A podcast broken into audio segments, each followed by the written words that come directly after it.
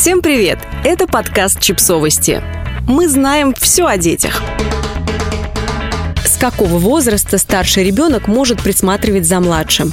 Разбираемся, как понять, что ваш старший ребенок уже может присматривать за младшим и как помочь ему справиться с задачей.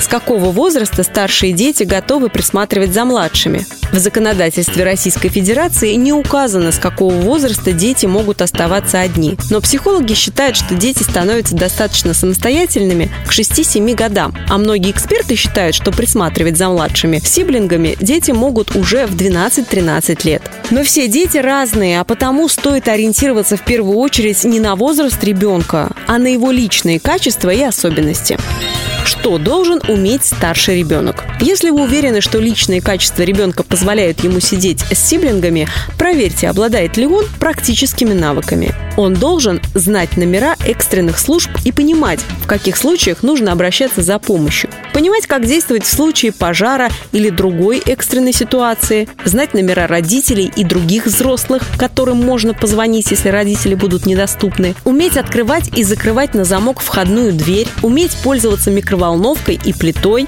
Уметь оказывать первую помощь. Знать, как действовать, если в дверь позвонит незнакомец. Уметь придумывать игры и другие занятия.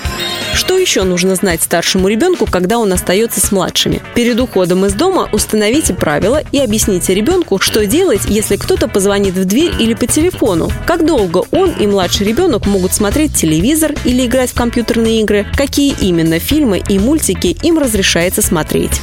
Как подготовить дом? Чтобы у вас и детей было меньше поводов для беспокойства, подготовьте дом к своему уходу. На отдельном листе бумаги напишите ваш номер телефона, номера экстренных служб, родственников, живущих неподалеку, или соседей, которым вы доверяете. Спрячьте алкоголь, сигареты и ваши лекарства. Но оставьте на видном месте аптечку с пластырями, бинтами и антисептиками. Наполните холодильник перекусами и готовыми блюдами, которые старшему ребенку останется лишь разогреть в микроволновке.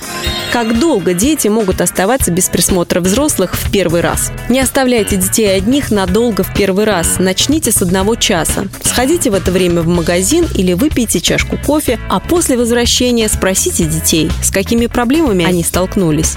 Важно мнение не только старших, но и младших детей. Они могут пожаловаться на то, что старший ребенок был слишком строг и командовал.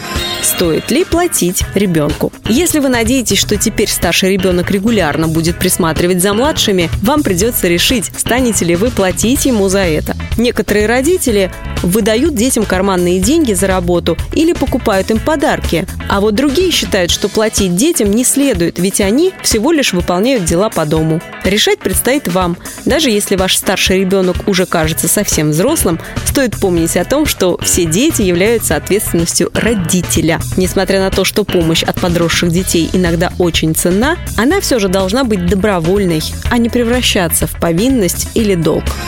Подписывайтесь на подкаст, ставьте лайки и оставляйте комментарии.